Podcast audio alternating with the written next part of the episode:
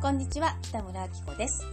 この番組は、局アナ出身でもない私、北村明子が、フリーアナウンサーとして長年キャリアを積んできた経験から、伝え方や話し方の極意、そしてあなたのビジネスがうまくいくヒントをお伝えする、そんな番組です。さあ、今日は、皆さんの質問に答えるというね、えー人前でうまく喋るにはどうすればいいですか？その後半戦をお話ししたいと思います。えー前半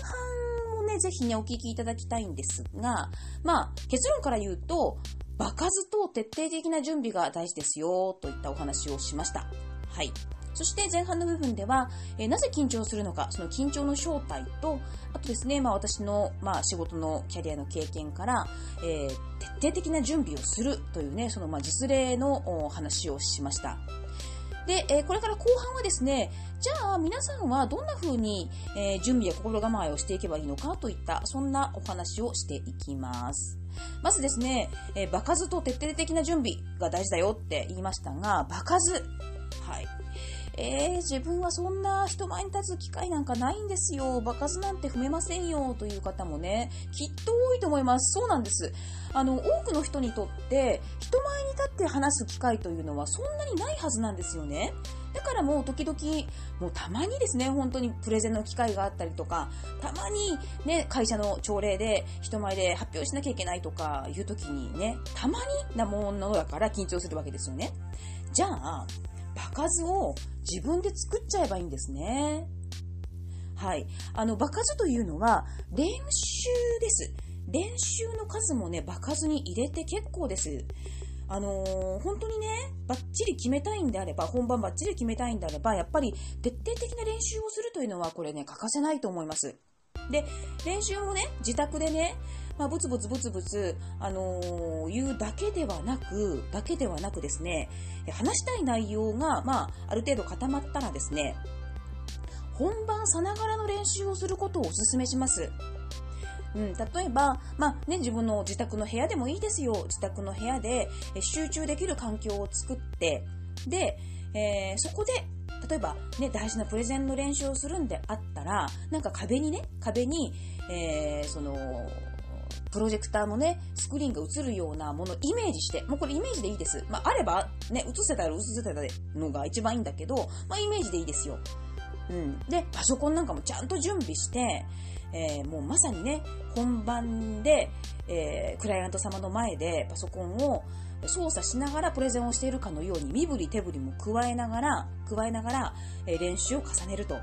で、その時にも、えー例えばね、目の前に人がいなかったら、なんか落ち着かないとかやりにくいって言うんであったら、もうぬいぐるみでもいいし、ペットボトルでもいいし、何かこう人に認めた、みえー人に例えたものを目の前に3つ4つ並べるんですよ。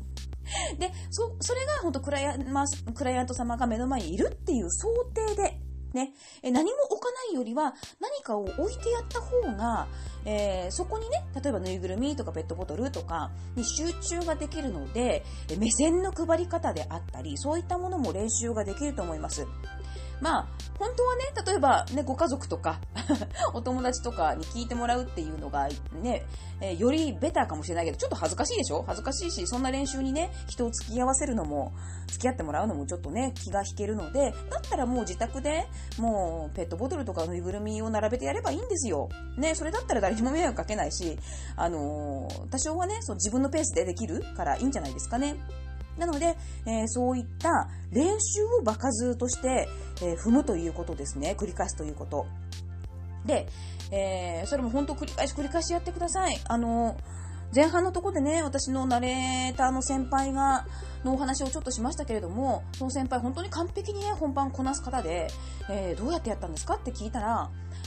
あの原稿をとにかくね、もう話す内容を頭に入れて、それで、え練習を繰り返すと。ね、自分の声を録音して、えー何か家のことやるときはそれを聞きながら脳にも覚えさせるみたいなね、そんなことをお話ししてくれました。で、その方は、あ、これでもう大丈夫だなと思ってから、思ってからさらに20回繰り返すって言ってましたからね。多分その20回っていうのは当日で、当日っていうかその、その日ですよ。その日に、あ、私、あの、頭に入った大丈夫だって思ってから、その後で20回やるって言ってましたからね。うん。あのーつまりはそれくらい徹底的に練習をしているということです。でね、あのー、まあ、まあ、今私が言ったこと、例えば自宅でね、えー、ぬいぐるみ相手にね、えー、練習するっていうのは、まあ、練習の一例ですよ。一例と捉えてくださいね。あの、やりながら皆さんのやりやすい、えー、練習法っていうのを探してもらえばいいと思うんですけども、まあ、とにかく、当日まで、当日まで徹底的にやると。で、当日になったら、なったらですね、あ、私はここまでやったんだ。だから大丈夫。という自分をね、信頼してください。そして、私がついてるから大丈夫という一番のね、味方になってあげてください。ね、ここまでやった、ね、本番話す自分と、もう一人、もう一人見守ってあげる自分っていうね、こう、もう一人のね、自分っていうのをね、あの、つけてあげてください。なので、えー、まあ、自分が見守りながら自分が本番を、えー、実施するというね、えー、そんな感じでやってもらえばどうでしょうね。え安心してくれるんじゃないですか例えば、ね、話に乗って、クライアント様が話に乗ってくれないとか、聞いてくれないとか、つまんなそうな顔してるっていうこともあるかもしれません。ね。えだけれども、もう私が、私が一番の味方になってあげて、ついてるから大丈夫と、えー、安心させてあげて、最後までしっかりとやってください。うん。もう本番はね、本当あつまりはね、つまりは、ここまでやったから大丈夫っていう、そのレベルまで持っていかないとダメですよ。っていうことね、ほんととにかくもう場数と、えー、経験ですね。徹底的な準備、場数と準備っていうことをね、しっかりやると。いうわけですね。でね、私、こういう、まあ、アナウンサー業をやっていると、よくね、あのー、スタッフさんとかに、緊張しないんですか？って聞かれるんですね。うん。で、もうね、なんていうのかな。あのー、一般的なね、人前立つ仕事じゃない方が、おっしゃる緊張しないんですか？っていう質問で答えると、そういう意味での緊張はしません。もうさすがにもう場数踏んできたので、あ、どうしよう、これから人前に立つドキドキみたいな。これからもう100人、1000人の人が、の前に立たなきゃドキドキみたいな。そういう緊張はないんですね。ただ、ただ、緊張、別の意味での緊張はします。それは、どう自分がパフォーマンスすれば、今日の仕事をよりクオリティを上げられるかなっていう、そういう意味での緊張はしますね。うん、もう緊張の種類が変わったって感じですね。どうすれば今日の仕事のクオリティを上げられるかなっていう緊張はします。まあ、つまりね、あの、これからまさに本番に臨むわけですから、今日の仕事の本番っていうのは私未経験ですよね。なのでまあ、未経験から生じるあの緊張っていうのは当然します。まあでもそれはね、いい意味での、本当緊張感ですね。緊張感。うん。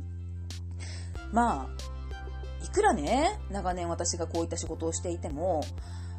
ダラダラはしないですよ。これ当たり前ですけど、人前に立つときに。いい意味での緊張感でもって、そしてクオリティを上げるための緊張っていうのはやっぱりするし、だからこそね、あの、毎回毎回本当に、あのー、自分ができる限りの、できうることを全て出し切るっていうことはね、本当に心がけているし、だからこそ、あの、私は毎回毎回ですね、えー、まあ、自分なりのね、まあ、レベルの高い仕事をあの提供させていただくことによって、えー、リピートをよくいただけてるんだろうなと私は、まあ、思っています。はい。えー、徹底的にね、やることが私はプロの仕事だと思っているので、えー、だからこそリピートをいただける、それにつながってるんじゃないかなと、あ私は自分のことをそう思っています。まあ本当にね、あの人前に出る機会って皆さんね、避けがちかもしれませんが、何か機会があったらね、どんどん、あの、やるといいと思いますよ。例えば、ね、あの、じゃあ明日の朝礼で誰が発表してくれますかって言った時には率先してね、やりますって手を挙げたりとか、うん、なんかそういった機会をね、できるだけ持つっていうことうん、あの、やっぱり人前に出るって非日常、日常じゃないですか。非日常ね。でそれってとってもね、なんか、日々のね、いい栄養と刺激になるんですよね。そういったまあ、刺激だとか栄養だとかってのを自分からね、求めていくっていうことをね、するといいと思います。よくね、仕事がつまらないとか、あの、なんかいつも同じこと繰り返しでね、飽きちゃったみたいなね、仕事に充実感がないっていう人は、それはおそらくね、自分でね、栄養とか刺激をね、作ってないんだと思いますよ。それも一因じゃないかなと思います。うんだからこそ、あの、ちょっとした非日常をね、わざと、あえて自分の中で作っていく、そういった機会を探していくっていうことはね、あの、日々をね、面白く、楽しく過ごすっていう、まあ、コツかなと思います。で、最後に一つね、えー、まあ、宣伝になってしまうんですが、私、あの、オンライン講座を行っているんですね。えー、基本的には私、マンツーマンレッスンで、えー、話し方、伝え方のレッスンやコンサルをしています。で、その中で、ワンデースペシャルっていうプログラムがあります。これは、えー、大事なプレゼンを控えていたりとか、えー、大事な YouTube 収録を控えていたりとか、とにかく、ちょっと特別な、特別な、えー、話す場がある人のために、えまあ、2時間以上ですね、もう飽きるまで本人がもうこれでいいっていうところまで私、えー、徹底的にレッスンでお付き合いをするという、えー、そういったプログラムを、え、持っています。はい。あの、徹底的にやるので、1ヶ月5名、5人、5名様限定で受け付けていますので、えもしよかったら、え概要欄の方にですね、あの、私の説明欄か、私のプロフィールの説明欄のところに、えー、と、オンライン講座っていうところがあって、で、そこでクリックしてもらうと、えー、いろんなね、レッスンの詳細が見れる私のホームページに飛びますので、ぜひそれ見てみてください。はい。あとはまあ、うんと、オンラインコンサルって言って、えー人とコミュニケーションがなかなか取れないなとか、えー、話すとか伝えるっていうのが苦手だなっていう方のために、えっ、ー、とね、コンサルです。だから、相談ですね。相談、相談。えー、のプログラムとか。あとはまあ、ワンデースペシャルほど大げさではないんだけれども、だけども、ちょっと話すスキルをつけたい、つけたいなっていう方のためのオンラインレッスンとか、まあ、いろんな、その3つのね、オンライン、コンサルオンラインレッスン、ワンデースペシャルっていう3つのプログラムを用意していますので、よかったらぜひ、ホームページの方も見てみてください。では、また、えー、次の番組でお会いしましょう。今日も元気に頑張りましょう。